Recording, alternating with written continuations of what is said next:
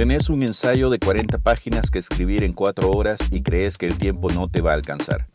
¿Qué tal si te digo que podés escribir este documento en solo media hora sin tener que separarte de tu celular y tampoco tener que preocuparte por los acentos? ¿Querés averiguar cómo? Quédate conmigo.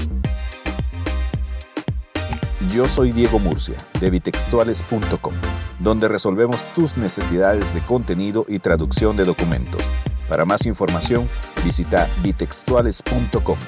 Eso es B de barco y de iglesia, textuales de texto. Estás escuchando Secreto a Voces. Antes de dar inicio a este pequeño tutorial, debo confesar que mi experiencia ha sido mucho mejor con los iPhones que con los Androids. Por alguna razón desconocida, los Androids solo son capaces de tomar dictados que no utilizan signos de puntuación. Por el contrario, Apple ha logrado sobrepasar este impasse y los dictados que haces con sus celulares son mucho más definidos y muy exactos.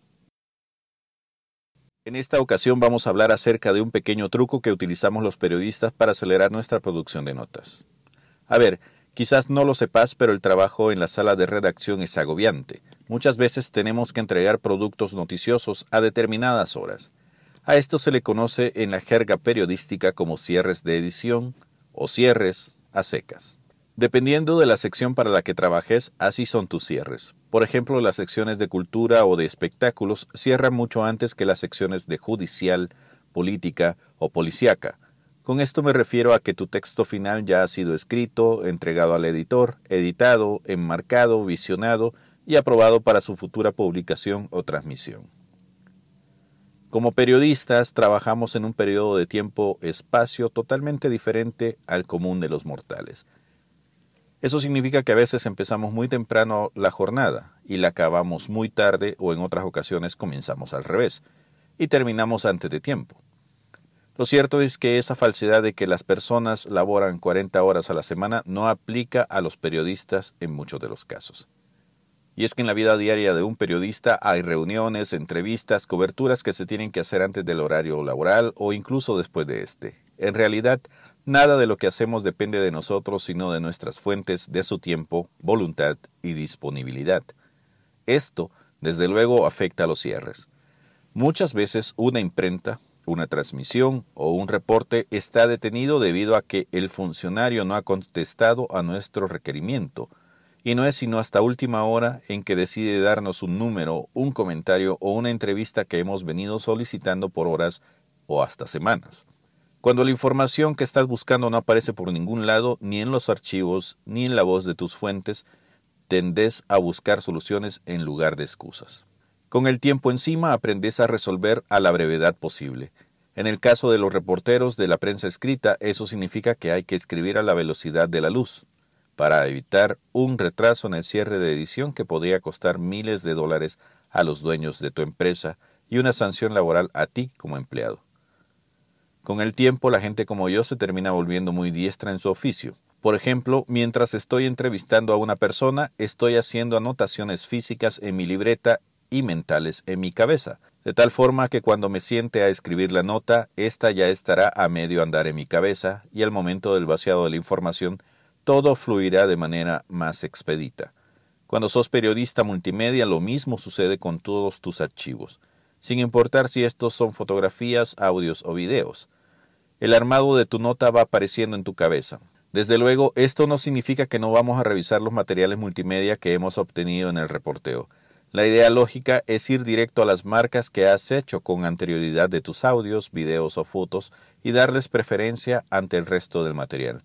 Solo volverás al todo si tenés alguna duda o pensás que hay un material extra que podría agregar un poco más de información o engrosar un punto de vista determinado dentro de tu historia. Para los que escribimos esto implica un grado de dificultad aún mayor.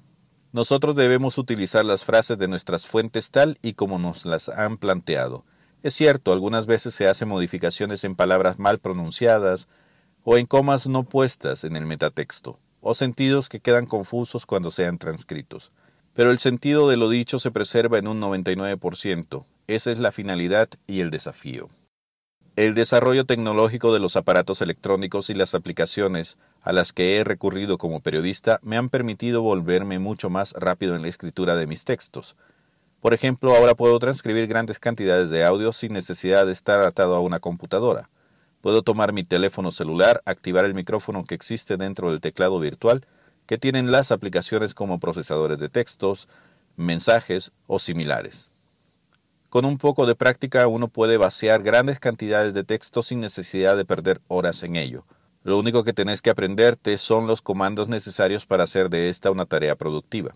Es decir, vos podés dictar a tu computadora personal de bolsillo de dos formas.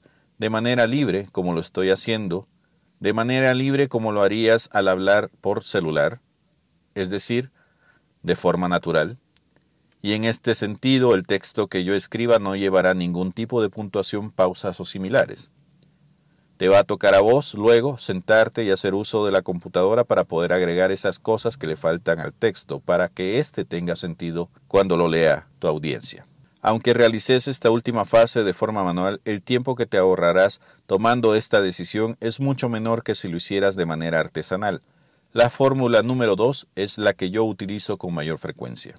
He aprendido a reconocer cuáles son los comandos más comunes de dictado para poder acelerar mi escritura. Con ello reduzco el tiempo de revisión que voy a tener después de haber escrito con mi voz. Si no lo has hecho, te invito a probarlo. Un ejemplo de ello sería la siguiente frase. Puente Internacional, dos puntos.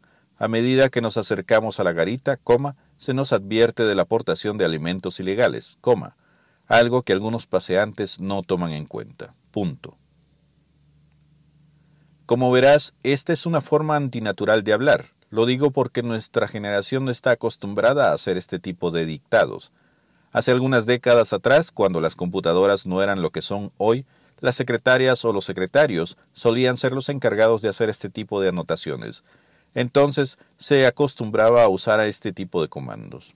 Entonces se acostumbraba a usar este tipo de comandos. A esta actividad se le conocía como taquigrafía.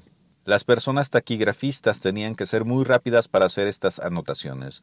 Usar este método electrónico que hoy te propongo requiere del conocimiento de la gramática, además de la adopción de la costumbre de utilizar estos comandos para hablar. Al principio va a ser un poco trabajoso. Quizás los dictados no te salgan de forma natural. Quizás los comandos no los conozcas todos, pero a medida que vayas ganando experiencia vas a darte cuenta de que muchas de estas puntuaciones y de estos comandos son intuitivos. Por ejemplo, para poder activar los signos de puntuación como las comillas solo hay que decir abrir comillas. A continuación dictas la frase que necesitas que vaya entre estas puntuaciones y decís cerrar comillas. Para el resto de signos de puntuación, que tienen un inicio y un cierre, el sistema es el mismo. Si necesitas escribir la palabra que también resulta ser un comando dentro de un texto, la clave está en decir dicho término de una forma más lenta. De igual forma, si no querés escribir el término, sino utilizar un signo de puntuación, el dictado del mismo debe ser hecha de una forma un poco más acelerada. Así, la computadora entenderá la diferencia entre un signo de puntuación y una palabra. Como no sos un escritor que está escribiendo su obra maestra de la literatura en español, no creo que vayas a necesitar un apóstrofe, una corchea, un guion largo, etc.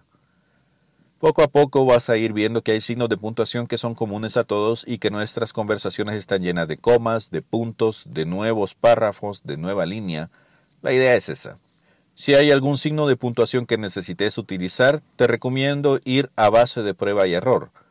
Otra de la ventaja de dictarle a tu celular es que no tenés que preocuparte por los acentos, solo por la dicción de tus palabras. Los diccionarios instalados en tus teclados se encargan de ponerle esos acentos a todas las palabras que vos pronuncias. Ahora bien, una de las cosas que debes saber es que tenés que ser muy disciplinado a la hora de hablar. Es decir, si quieres expresar una idea, debes tenerla bien formulada cuando la pronuncies, puesto que solo contás con 30 segundos para poder maniobrar. Medio minuto es el tiempo que tu teléfono conectado a la Internet requiere para convertir el audio a texto. Puede parecer no mucho tiempo, sin embargo, dependiendo de tu habilidad para poder hacer dictados, puedes llegar a escribir de 200 a 400 palabras durante ese tiempo. Vas a obtener resultados generosos si aprendes a respirar, pronunciar de forma clara y precisa y haces pausas regulares para que tu aparato descifre lo que le decís. Esto para que el resultado de lo que le dictas no termine siendo una confusión. Por ejemplo, si querés decir masa, debes seguir estos pasos o de lo contrario tu teléfono va a terminar escribiendo más A. También debes tomar en cuenta la calidad técnica de lo que tenés en la mano. Un teléfono más reciente dará mejores resultados que un modelo más viejo, aunque modestia aparte puede llegar a encontrarte con algunas sorpresas como me ha ocurrido a mí con este teléfono con el que acostumbro a escribir mis textos. Si no tenés un buen teléfono, una buena máquina con componentes de última generación, la calidad de los sonidos que generes y que el aparato buscará descifrar no será la más óptima. Si este es tu caso, no todo está perdido. La diferencia es que tendrás que pasar parte de tu tiempo meditando aquello que tu máquina no logró entender cuando estaba realizando el dictado. En mi caso yo tengo un iPhone 5S y este ha resultado ser un teléfono inteligente muy poderoso y confiable hasta ahora. A medida que los avances tecnológicos se vayan dando y los softwares se vayan mejorando, tendremos resultados más cercanos a la realidad de cómo los humanos hablamos, pensamos y escribimos. Por ahora, tendremos que conformarnos con aquello que nos ofrece la inteligencia artificial del momento. Si te gustó este contenido, te invito a que visites bitextuales.com. Esto es B de barco y de iglesia, textuales de texto. Ahí encontrarás más información relacionada con el mundo editorial y de la traducción, en formato online y podcast. También te invito a darte una vuelta por la sección del sitio sobre recomendaciones tecnológicas donde te doy a conocer accesorios que yo he utilizado en mi vida periodística y que me han ayudado a convertirme en un profesional de la escritura más productivo. Te prometo que mis recomendaciones te ahorrarán dinero y dolores de cabeza. Por cierto, que si deseas comprar alguno de estos aparatos, usa los links que he depositado en medio de los textos y con ello me ayudarás a generar una entrada para seguir produciendo más contenidos como este. Esto no representa ningún costo extra para vos durante tu compra. Si querés ponerte en contacto conmigo, podés escribirme a demurcia.bitextuales.com. Eso es D de Diego, M-U-R-C-I-A, arroba bitextuales.com. Eso es B de barco y de iglesia textuales de texto. Volvamos a encontrarnos en el siguiente capítulo. Suerte. This is Audio.